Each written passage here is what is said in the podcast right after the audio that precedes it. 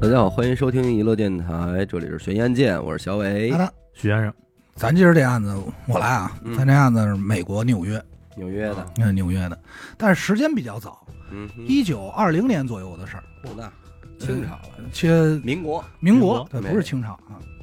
这个案子的主人公呢，依旧是我给起的名儿，嗯，烂泥，烂泥，烂泥，这烂泥，哎，对，英文名儿咱可以就是说叫烂泥，好嘞，也不是说我不尊重他，啊是因为确实到最后也没有一个明确的名字，嗯这人到底姓氏名谁，没人知道。嗯通过烂泥这名儿呢，咱也能品出一二三来。他本身啊不是美国人，原籍爱尔兰，嗯，早些年在老家那边干过几年消防员，哦，日子过得还行。可是后来也不知道人家说是怎么想的，就跑美国来了。嗯，到了这边的时候呢，就是咱刚开始说的，一九二零年民国这个事件。嗯，这时候呢，他大概有个四十八九岁，那挺大呃，的，岁数不小。来到这边以后呢，也是不好找工作，因为咱也是，就是三十五岁以上嘛，都不好找。而且他也没法再干消防员了，啊，对，他岁干数不了在了，所以每天就靠打零工养活自己，嗯什么扛个包啊，搬点东西，当个嗯保安，诸如此类的，苦力全是呗全是零活，嗯，始终没有固定岗位。咱就说这种人，他日子能过得很好吗？嗯，他肯定是不行。不过好在咱这烂泥啊，没有家人，没有亲人，哎，无依无靠这么个状态，等于属于一家吃饱全家不饿，嗯，所以就导致这个人没有什么生活压力，所以也同时没有什么雄心大志，可以说凑合活着，哎，凑合可以说是躺平界先驱。以，嗯，人打一开始玩的就挺明白，可是你多无欲无求的人，他这人活在世上，他总得有个爱好，那他得有一好。这烂泥平时好什么呀？就好喝酒，嗯，没事就好喝一口。你要说你问他说你是爱喝红的、白的、啤的，你爱喝什么？人家就讲我这都都行，二锅头，呃就反正是酒就行，嗯，有那味儿就行。嗯，你喝酒有这么一类人，他也喝不出好坏来，反正你给他好酒也就白是瞎。奔着晕去的，对，人家一句话就是还有吗？就是也也有量，走哪儿就是那句话，你还有吗？你给我再来点儿。嗯他这要求也不高，一开始刚到美国的时候，就每天这打完零工下班回家，嗯，买一滴漏酒回去就开始灌自己。可是时间长了呢，他就琢磨说，这方法不行，哎，我得外头找一酒吧喝去。哦，哎，他倒不是说喜欢酒吧的氛围，或者说人多，主要他一算啊，说你看我每月房租可交着不少钱呢、嗯这纽约房价多贵啊是，寸土寸金。嗯我要把这些钱都给他喝了，我每月能喝多少酒？嗯，人家当时就分析，然后当时一拍大腿，这房我不租了，哦，不要了，出门就找酒吧去了。就合着相当于上酒吧酒吧住去了，哎，对，人家反正就觉得住这事儿没有喝酒这事儿重要，啊，哎，就走了嘿。这纽约呢，酒吧最多的地儿叫三里屯儿啊啊，咱就说一说明白吧。是白家庄那边，对对对，人家先逛了一圈儿，就觉得妈消费太高了嘿，花不起这钱，最终就在自家门口这儿溜达，哎，就在清河这边儿找着一个物美价廉、环境舒适的酒吧，推拿推拿酒吧。推拿九十八，哎，老板叫死狗哎，整个酒吧这氛围啊，环境弄得挺舒服，嗯而且不是属于特别喧闹那种。嗯，也就从这天起，这烂泥每天就在这儿喝，也不交什么朋友，自己也不跟人说话，就找一吧台的把角嗯，最边上靠着墙，嗯，给我来一杯威士忌，自己往往那儿就喝。他老去一个店，最大的好处就是什么呀？他老板高低他得跟你混一脸熟吧这？哎是熟，啊你天天来，这有时候偶尔老板呢，比如今天心情好，送你一杯，嗯或者你今儿喝多喝冒了，人家能照顾你一下，嗯这就就老来的好处吗？还有时候他愿意去这儿的原因，是因为他有时候钱不够，啊，这死狗啊仗义，愿意说啊，说说点，哎，好说话，好说话，说你有钱再给我呗。嗯但也就从这一刻起，找着这个推拿酒吧这刻，这烂泥正式成为了马路上的流动人员，嗯，也就是咱俗话说这流浪汉，因为他这没没有地儿住啊，所以生活上基本上可以说是两点一线。白天有活干活，要没活，马路边上找一地儿一倒过，嗯，睡一宿。只要酒吧开门了，第一时间就进去开始喝，每天就这么没一个哎呦，这日子两点一线。但人家自己觉得生活挺好的，是当然自了。呃自在，而且觉得说，哎，你看我这生活，说实话，有点大彻大悟，哎你想有明点白大了。彻，活明白了。人讲话，我你看我这生活完美的闭环， 对，对吧？原本这日子对他来说就算是挺满意，相当可以。可是转眼到了一九三二年，这时候这烂泥已经六十多了，啊，嗯因为他来的时候就四十八九了嘛。小老头儿，刚到美国那会儿还行，身体结实，毕竟是消防员的底子嗯，这个好多活儿啊还愿意找他，手脚麻利利索。可是随着年龄越大呢，他能干的活儿就越来越少。之前老找他这个主顾也就不找他了，他这一没钱也就没地儿喝酒了。他自己也琢磨说，即使死狗人，他说大善人这么善良，人也不能天天赊我吧嗯。而且以前我有工作能还，现在这怎么办呀？嗯，正当他愁的时候，好事儿来了，嗯哎，天上掉馅儿饼。有这么一天，他照惯例啊，来到这推拿酒吧，刚一开门就听脑袋顶上梆一声，什哦么呀？然后这个彩带就飘下来了哎。呦，哟，这死狗一个箭步冲上去就握住他手，说：“恭喜您，烂泥先生，哎，您中奖了，被选为本店的幸运客户。哦，我将送您一个终身免费的 VIP 卡。哎呦，嘿，这 VIP 的待遇是什么呢？就是你想怎么喝就怎么喝，想喝多少就喝多少 哎。呦喂，什么你死狗叫说是甭管是咱说是布拉德詹狗、 哎水晶电锅还是有够阿逼，是，我给你弄，弄你爱怎么喝怎么喝。嗯而且当时死狗说，因为那个年代也没有说监控啊，手机没有，嗯说为了证明本酒吧的诚意啊，空口无凭，立字为证，嗯，咱现在立刻签字画押，这儿有一合同，您签好了，呱呱呱，几份一签好了，你这烂泥从此从此刻开始，终身享有这个权益，只要我酒吧在一天，你就喝一天。嗯，这烂泥拿过这笔，夸夸就签了，连看都没看，因为对他来说，这就是想吃冰下雹子，嗯对，有酒就行嘛。而且咱再多说一句啊，就是他本身也确实不怕，嗯，因为他自己也琢磨，我就是烂命一条，嗯，我这命也没什么可丢的，谁也不会在乎我什么。嗯，可是天下哪有免费的午餐啊，嗯，对吧？人家盯上的人死狗盯上的，恰恰就是他这条贱命，你瞧，就想要他这条命。怎么回事儿呢？这时间咱往前倒个两三个月，嗯，大概是一九三二年七月这么一天，这天酒吧正常营业开门，刚开门呢就来了死狗俩朋友，一个是做这个殡葬服务的小老板儿，叫张大伟，嗯，另一个呢是马路边摆摊儿那水果大亨许大茂，这哥俩都到了，嗯平时这哥仨关系最好，没事就老来死狗这儿说聊会儿天、淡会儿逼。嗯，常规寒暄之后呢，这哥几个喝喝了几杯黄汤子下肚，就开始大千世界呗，嗯，就说今儿我看一什么又怎么着的，怎么挣钱。喝着喝着，这死狗就借着这酒劲儿跟这哥俩说：“哎，我跟你们说一事儿，有，这两天我可听说了，就咱门口那条街，这清河街不老好多要饭的吗？嗯，流浪汉什么的，这么多流浪汉里，其中有一女的弱不禁风，瘦的不行了，你们注意没有？嗯，这许梦说：“我我倒有 所注意，嗯，是不是李姐长得这长得还挺呃，是漂，亮那个天？天管我要西瓜哎，吃，对，说说是不是那个？他说对对对，他说哎，你要这么一说，确实好几天没看她了。说怎么回事啊？死狗说：操，你不知道出人命了。哦，说我这不是天天开酒吧吗？有几个小子就老在我这儿喝酒，我就听说有一人挺聪明，他呀先给这女的提供免费的食宿，嗯，花点小钱照顾吃喝，很快呢就取得了这个要饭女子的信任。嗯，咱也不知道人家是怎么蒙的啊，嗯让他签了一份大概两千块钱左右的人寿保险。哦，哦，哎，这受益人肯定是他们自己。等一切手续办妥之后，在最冷的一天夜里，他们给这女的灌醉了以后，扔出去了，没扔出去，哦，带回家，嗯，把她放在自己的床上，衣服都扒得干净啊，嗯，然后往她床上开始泼冰水。哎呦，哦，泼完冰水以后，再把这床往窗户边底下一推，窗户大敞开，就一宿，这姐们儿当时就没了。那肯定没了呀，法医来了以后检查出来，得出结果什么呀？是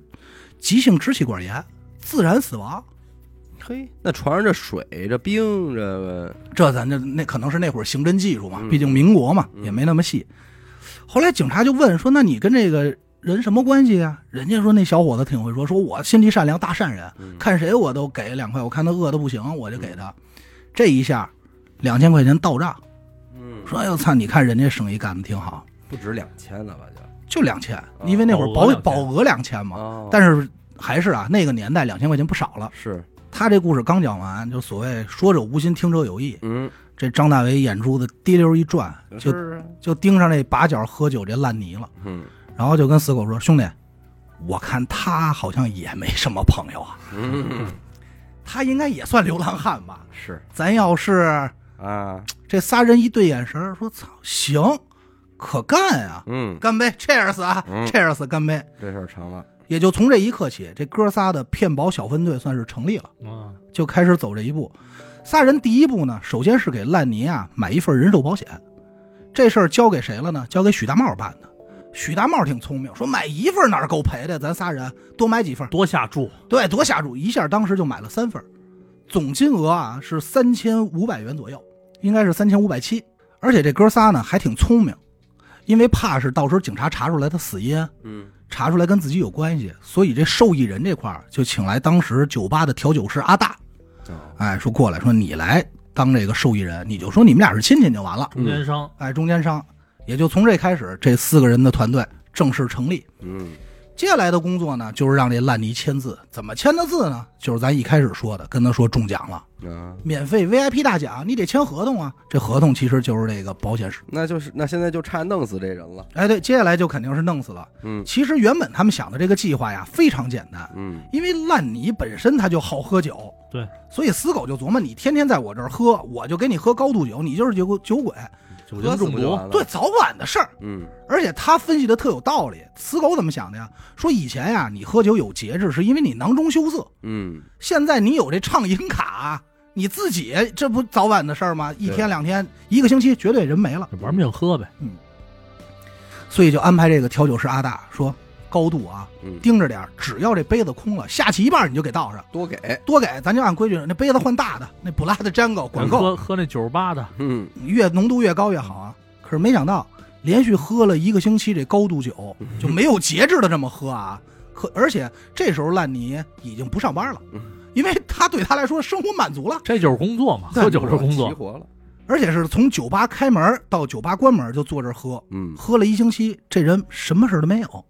喝精神了反而，最早这烂泥没喝这么多酒之前，小脸蜡黄，哎呀， 喝了这一星期这酒以后啊，这脸红扑扑泡的红扑扑的，走起路来都有劲儿，而且说话不哆嗦了，嘿，就是说哎。给喝清醒了，说：“哎，你再给我来点儿，而且嗯还喜欢跟人聊天了。哎呀，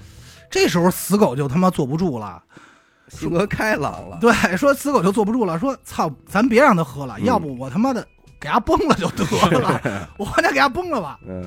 说别的不说啊，就我给他提供这些酒，他也花钱啊，对，他他妈一个人我喝喝，回你三千七百五对来，你一个人喝十个人，你照这么喝，我他妈先要了饭呀、嗯当时就要给他崩了。这时候另外哥俩说说别别别别嗯别着急，咱还有辙。行首先阻止他的是许大茂，哎，啊，许大茂说兄弟你先别着急，我用水果噎死他，那有点不像话。啊我干吃菠萝哎扎死他，我这儿有一计，你愿不愿意试试？嗯，说你看啊，他每天都喝，但是他其实根本不知道自己喝的是什么。啊，你干嘛非给他针灸啊？嗯你没听说过假酒喝死人的吗？嗯不如这样，咱呀买点木酒精，混在这酒里让他喝，嗯早晚有一天给他喝死。嗯，这木酒精是什么呢？简单来说啊，就叫 甲醇，这纯是假纯， 那就是甲醇。这个甲醇和乙醇还是有点区别的啊。嗯乙醇可以说是以工业酒精为主消毒，嗯甲醇的作用基本上就是泡福尔马林，啊，工业勾兑，然后什么洗件儿啊、涂料里的，就是纯属是化学制这剂，纯是化学制品，你知道吧？而且这个甲醇毒性特别大，嗯喝多了会导致头疼、嗯头晕、乏力、眩晕，最严重可能会导致失明。剂量再大一点儿，这人肯定是甲醇中毒，必死。嗯死狗听完许大茂这建议说：“操，兄弟，这方法你不早说，我省多少酒钱，嗯对吧？”很快就安排手底下这阿大说去买一桶甲醇去，嗯多少钱呢？十美分。嗯，哎，那便宜，便宜，你就能知道当时那个物价了。死狗一看多少钱，十美分，高兴坏了。嗯当时就安排阿大说：“你把这甲醇啊，这桶撬开了，放在吧台底下，啊，你就随时随刻给它调。嗯啊”刚开始呢，他们闻了一下这个甲醇，味道特别冲，嗯也怕说是给喝出来，是，就是什么先给他几杯真酒嗯，但是呢都是最便宜的嗯。等喝的醉醺醺差不多了，就开始勾兑，尝尝这个，全是这，其实也没有勾兑，就是冰加甲醇，嗯就这么呱就这么给。他们就看着这个烂泥啊，一杯一杯这么下肚。嗯，整个这一桶甲醇都快喝完了。哎呦，这烂泥精神头倍儿好。嘿，我当时看到这儿的时候，我也惊了嗯。我原本以为是说会说是不是烂泥底子好或者怎么样，直到后来我这个仔细查了一下，这里有一个特别有意思的事儿，嗯就是如果你是甲醇中毒的话，可以用乙醇来解。哦，哎呦，好家伙，这就化学知识，你这事儿很神您奇、啊。有点命啊，啊，你甲醇中毒以后，你可以靠乙醇给喝回来。哎呦，它什么原理呢？嗯甲醇这个产生毒的情况啊，是在你身体里，主要指的是在你身体里产生的代谢物，嗯毒性特别大。但是呢，乙醇和甲醇它们都需要同一种酶来代谢，嗯，但是乙醇特别容易被这个酶接受，它亲和力强，因此你喝完了乙醇以后，它把这个直接让乙醇在你身体里还没有代谢，人直接给排出去了。哦，就莫名其妙的，因为你看他们原本想的什么呀？我先给他喝高度酒嗯，高度酒不行，我再换甲醇。这冥冥之中就相当于人家喝了乙醇，喝了毒药和解药，喝了毒药啊和解哎药，这一 中和下了，什么事儿都没有啊了。嗯，但是当时他们不知道什么原因啊，他们就琢磨说：“我操，不会是这底子这么好吧？是，这底一桶都见底儿了，说还得再买一桶那去。选错人了，反正就这大口大口喝。这喝着这死狗又是外说操不行，说兄弟们，要不咱还是给他崩了 吧。他为什么这么着急呀、嗯因为那会儿的保险金是一个月一交，哦，你不是说交一年就完事儿了，这个月过完这人没死，我还得再续保险金。嗯，这续着续着，这保险金比赔偿都高了，成本上去，成本太高了。说兄弟们，这这这这不真不真玩不动了。嗯这时候，另外一军师张大伟又出来了，嗯，说兄弟别急，我这儿还一折。哎，咱之前介绍过，说这个张大伟是干白事儿的。对呀，他这经常跟死人家打交道，所以前段时间他碰见一个家属，人说这人怎么死的呀？一口气儿吃了好几盘子生蚝，哦，哦，然后再配上这个很多酒，白白酒酒、高度的酒。后来医生到医院一看，说急性肠胃炎，嗯，但是结果呢治疗不得当，当时就死了。嗯，他说这，你说你觉得咱们可不可以借鉴这个方法呀？这也是想下了心了 呀，再给人又要吃点干货 又要给人上海海鲜 了，鲜，死狗一听说，我操，兄弟你早说 呀！是我觉得这方法行啊，是，但是这回这哥几个学聪明了。嗯原本想的是说，我就多买点生蚝给他吃就完了。可是呢，有之前这个失败经验嗯，这甲醇都喝不死，你别光生蚝了。对，说这东这家伙没他妈那么容易死，咱们双保险，嗯咱呀先花十美分买一罐甲醇，嗯，然后把这生蚝在甲醇里泡它一宿，好，嗯哦，整个浸透了。等这烂泥来，咱给它端上，这边再给它配上酒。淹了，你说他死不死？当时嗯哎呦，这哥几个坐这拍手，哎呦，太好了，高级死啊！够毒， 够毒说这真想真好，可是没想到的是什么呀？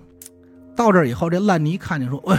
今儿还给我备下酒菜了。是，你那对不住了，你们不来点儿？人啊，不来不来，啊那对不住了啊，哥几个，当当当当当，那开始吃，海尔伦边吃边咂摸嘴儿，说，哎呦，太干了，你再给我来杯酒吧。啊，咣咣咣，又喝这个甲醇，吃完以后一点事儿没有， 就是饱，就是嗯饱，而且吃完以后就感觉自己当有点不愣不 哎愣的，呀，给嗯 补上去呃，了，不愣不愣的。然后这一抹嘴儿就问说，那有有能不能再提供一小姐？是哥几说别闹了，嗯说咱他要这么一盘一盘干，是，关键你生蚝也不便宜呢那是啊，啊！你要这么干，咱仨早晚要了饭，这嗯酒吧都是他的。等到这时候，死狗已经疯了，嗯，说我哥必几须个，崩了呀，我明白了，常规方法呀，就是咱用隐性的方法已然不管作用了。嗯这回我亲自下厨，给他来点狠的吧。说我给他准备一个叫夺命三明治，哎哎呦，这里头都有什么呢？刚开始咱说的都可以说是化学的方法，嗯就是化学药剂。他先弄了一个沙丁鱼罐头嗯，在这太阳底下暴晒，晒到烂为止，嗯就这味儿已经大到不行，长毛了算啊。然后在这个罐头里加上碎玻璃、哎呀，小钉子儿，嘿 呀，图就钉改儿物理了，这啊，就块改儿物理了，就小钉子儿都放好了、和好了，再配上生菜，拿面包一夹，挤上酱，吃 吧，端出来，兄弟吃吧。这一下烂泥高兴说：“嘿，嗯，昨儿下酒菜，今儿你给我上主食了。”主食，说你也对我太好了，说我在这酒吧一辈子我都不走了，嗯我唯一希望，我唯一心愿就是希望你这酒吧二十四小时营业。嗯刚说完，刚刚刚刚两口就把这三明治吃完了，菜掉，菜完以后一抹嘴儿，说还有吗？哎，倍儿香，倍儿香啊，嘎嘎倍儿香，里头有渣子都没嚼出来，人就给咽了。嗯说你要没有的话，那我就只能靠喝酒这喝个酒保了。嗯，就整个这一块儿，就是你知道他这个形容过程啊，我看了一下那一块儿，就特别像那个电影《金玉满堂啊，对，吃棋子儿 那》，个，吃棋子儿，咣咣硬咣吧，就给他喂，什么都反正都吃。等到这儿，死狗就看着他就这个气呀、说行，你要不死我就死，赶快就把这哥仨叫来，说咱们呀再商量一方法吧。明显靠吃东西就进食这块儿的没戏了。这哥们儿是个貔貅啊，这时候死狗才想起来，说哎，等会儿咱一开始说人家干那个，不是说把那女的给冻死的吗？嗯，咱这有现成的案例啊，咱为什么不使呢？对呀是你就是咱仨这瞎琢磨什么劲儿白呢？花钱，大意了，大意了，而且这时候正是年根儿底下正冷的时候啊，说得了，仨人一拍即合，今儿晚上给他灌醉了，冻死。嗯，当天晚上把烂泥灌醉以后，装车带到了一个大概离他们有一两公里远的公园儿，嗯找一躺椅，直接就给人扔那儿了。嗯这还怕死不透？因为说怕底子好啊，嗯，又弄了五加仑的冰水，嘿，五加仑啊，大桶呗，就是反正洗澡咱洗不了这么多，夸夸泼，泼完以后一看，这人早高低死，嗯，哥几个走了开，车走了，扬长而去。资料上记载，当天的温度是零下二十六度，那完蛋了，用不了这冰水，反正就零下二十六度这气温，如果不出意外，这烂泥一定是死了，露倒了，哎对就冰棍儿，一定是完蛋操嗯。时间过得很快，转眼到了第二天。第二天一早，这死狗早早就来到酒吧，嗯，先在酒吧巡视一圈，一看平时做把角那位没来，哎，哎，当时这心里就痛快了，成功了，高兴，这嘴角都向上了啊，翘起来，心想说拿鱼了。拿鱼，就然后就走到吧台前头，跟这个调酒师阿大说：“说行了，事儿也差不多完了，嗯一会儿你陪我开车，咱俩去公园看一眼，嗯然后报警领保险金杀青。”嗯，他这话刚说完，阿大都没理他，嗯，只是笑了一声，说：“哼，说要不您先去地下室看看。哎呦，”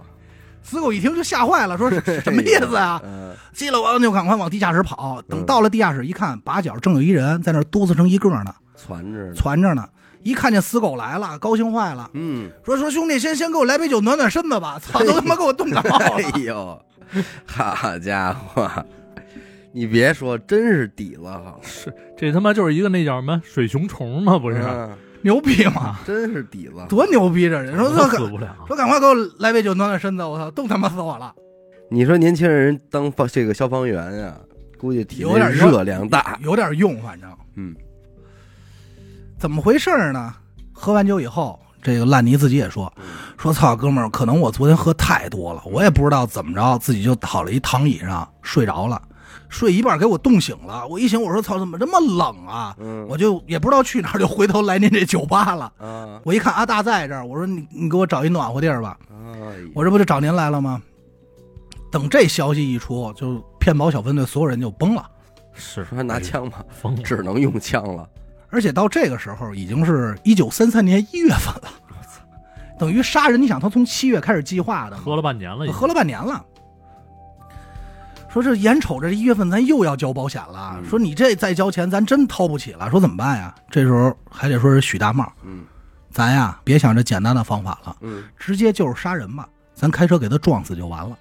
简单粗暴，就简单粗暴了吗？嗯车祸，他们先花了二百块钱找了俩小混混，嗯钱给出去以后，这俩混混一听说我不杀这人，哦，这钱又白花。但是呢，这俩混混说我能给你提供一个出租车司机，他敢干这事儿，这就找着那司机花了一百五十元。嗯他们计划是这样的：当天呀、依旧是老规矩，先把这个烂泥灌醉，灌醉以后呢，装车带走，带到一个离酒吧大概有十多公里远的一小路上。嗯，然后呢，再让这个司机开着车一脚油撞死就完了。可是没想到呢，前头挺顺利，人都摆那儿了，醉醺醺的。这司机啊，冲着这人撞了两回，躲过去了，哎呦，就是迷迷瞪瞪的躲过去了。醉拳，呃，对你就可以理解成醉拳。这烂泥，当时这些人也吓坏了，说到底他说丫到底醉没醉啊？嗯咱怎么说呢？首先，咱先说不是司机手软，或者说是驾驶技，或者说是驾驶技术不行。首先是一九三几年，他那车加速度啊，各方面啊，操控肉对没有那么好。其次呢，就是只能说是这个那命，你的身手呃，命是真大。毕竟干过消防员嘛。是后来这哥仨说，今儿他必须死，嗯也就不管什么跟自己沾不沾包没这关系了。就是这个翻脸，张大伟和许大茂俩人在马路中间架着烂泥，相当于这仨人一排，嗯你别跑，嗯我给你架住了。然后这个人司机开车啊往过冲，嗯等快撞上的时候，俩人撒手，推，嗯俩人一撒手，嗯这不就高低就压过去了吗？嗯，这回非常成功，这烂泥直接被撞飞了。好家伙，为了保证这回能死透，嗯这司机又开车在他身上又碾了一道，倒回来又啊又碾了一道。等这事儿刚利索完，就看远处啊有一车灯晃过来，这哥几个也害怕出事儿，做贼心虚，嗯说咱呀赶快收拾东西直接跑路吧。嗯烂泥这回基本上咱可以说是无力回天了。嗯，接下来的事就简单多了，哥几个在家等呗，直到警方发现，然后被车撞死这烂泥，然后他们再一假哭，嗯到时候领保险金。是，可是这哥几个等来等去啊，没有任何消息，哎，说怎么就心里就琢磨着越来越不对，说怎么还没信儿啊？不会还活着吧？这是他们也害 怕呀，这他妈是一 超人我呀！操这时候就已经坐不住了。嗯哥几个商量说，要不这样，咱们呀主动问问去吧。嗯咱不是四个人吗？规划好区域，你跑海淀，你朝阳，嗯你哪儿？咱呀挨个儿挨个儿医院一个个问，嗯赶快问问说有没有最近被车撞死的呀？怎么怎么着？我们这朋友，嗯可是问来问去，哪个医院也都说没收到这样的人。得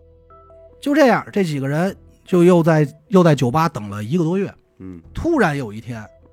死狗在酒吧呀、正琢磨说怎么没消息呢？嗯这还分析呢啊！酒吧进来一个满身绷带的人，操你妈，我觉得可能不应该叫烂泥，应该叫兰博，真是第一滴血的兰博是硬啊！回来了。嗯这是所有人都吓坏了，说我操，说你怎么没死 啊？嗯就已经把这话问出来，你怎么还活着呢？嗯，人家烂泥就说说哥几个，说我也不知道，说我这酒啊得 少喝，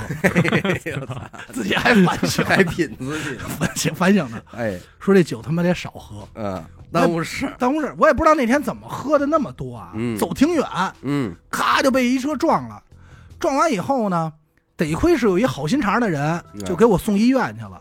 到了医院检查，人说我身上多处骨折和一些轻微的脑震荡，啊除此之外啊，没什么大事儿，啊，还非得逼着我在医院治疗，每天就给我喝牛奶。哎哎呦，这牛奶给我喝的我补，难受啊！嗯我这刚能走路，我就想我说我得喝点酒，嘿，我不就找你来了吗？赶紧看看你们来，然后说我那我我这样了，我这 VIP 卡还能用吧？啊说喝 吧，人硬喝吧，吧，用吧用吧，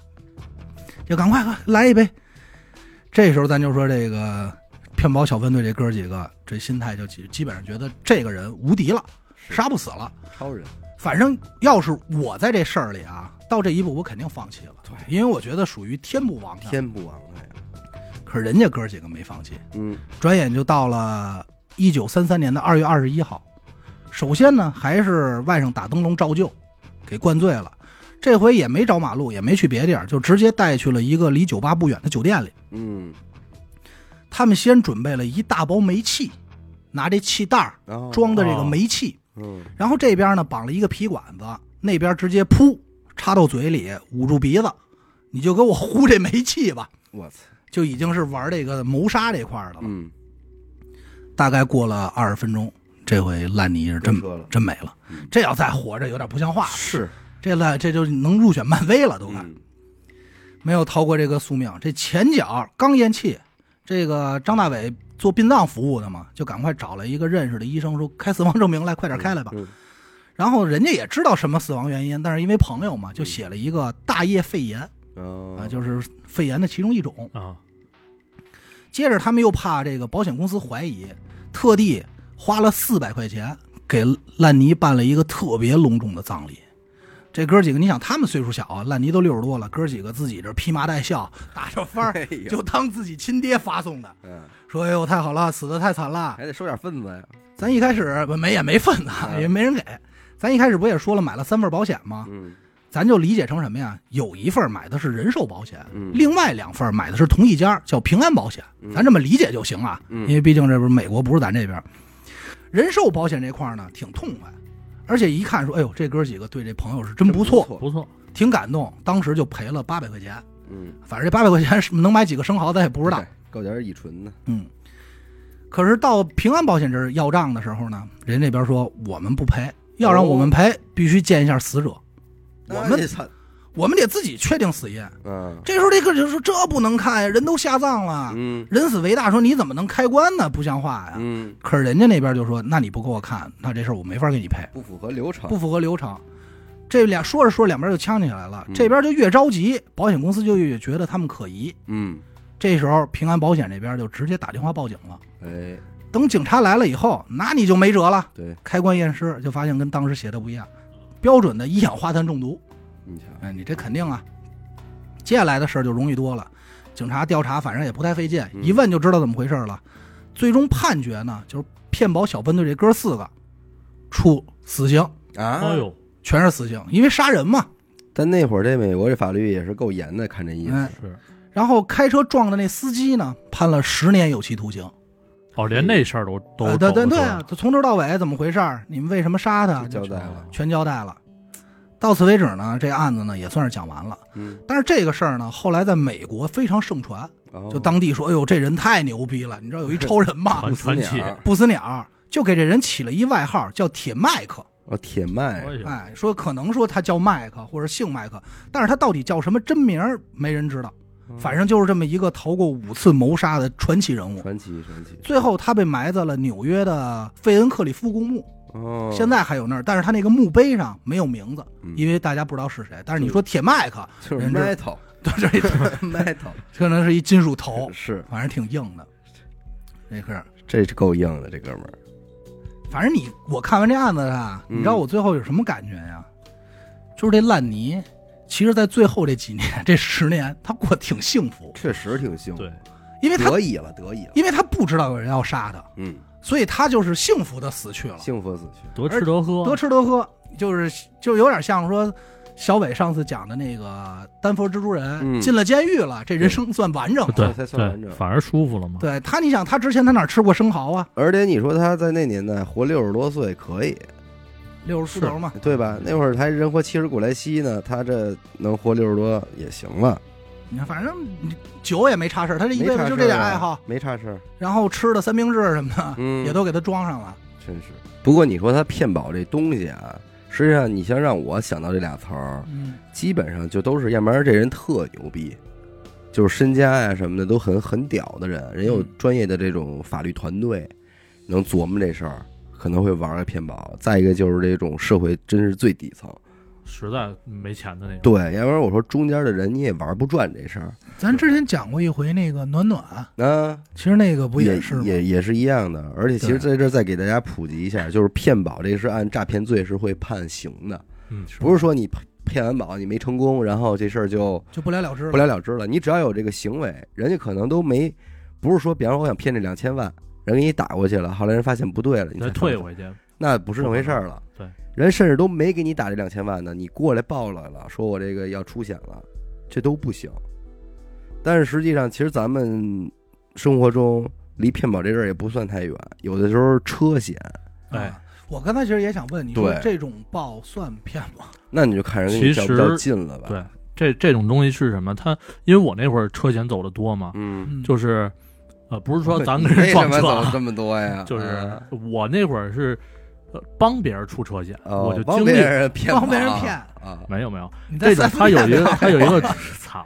嗯嗯，捞了不少。嗯啊，，哎你说没有没有就是那会儿是他这个得有一个专门的鉴定员去说了算的，对，他说这事儿你是撞上了，他就是撞上了。但那会儿我听过一胡闹的，嗯，说这车呀，他那车好像是怎么着啊？去八达岭野生动物园玩儿，嗯啊，这车保险杠让老虎给咬了啊，啊！保险员报保险公司说我这个就是发生这个剐蹭，说怎么回事？说老虎咬的。说那您得把老虎找来，咱们拍这个照片儿比对照片儿啊，要不然不行。说那这怎么弄啊？反正最后我也我也是听这一事儿，因为那天我是正好去办保险，就是是去咱说是修车嘛，嗯啊，还不是别人把我车撞了，我们一块儿去路上，那哥们儿跟我聊的这事儿，说他最近接着这么一个，还不知道怎么着呢，没有比对照，去年去年嗯那会儿我还没换车呢，就停在咱们那个最早的剧本杀店门口、嗯嗯啊那块儿，不是被人撞了一下嗯吗？嗯注意啊，撞我的是右前杠，我嗯右前杠被撞了。撞完以后呢，人说可以走保险呀、啊然后怎么着？但是当时我肯定当天已经晚上了嘛，我就开车走了。嗯，等到了那儿，人说您得拍张照片儿。那完了，我说照片儿也能拍，我就随便拍了一个。我说我就停这儿被人撞了，人说您这照片儿不行，嗯，为什么呀？你右前杠被撞停这儿，说明你这车呀停的呀是逆行，啊，你能明白了吗？嗯他说你得找一个地儿啊，证明这儿的车呀都逆着停，嗯，他才能证明。我说这可难了，哦，你想啊，我在北京哪儿找一个全是逆着停的人啊？对，你没有。最后实在不行，就在一个小区里，所以我就说呀，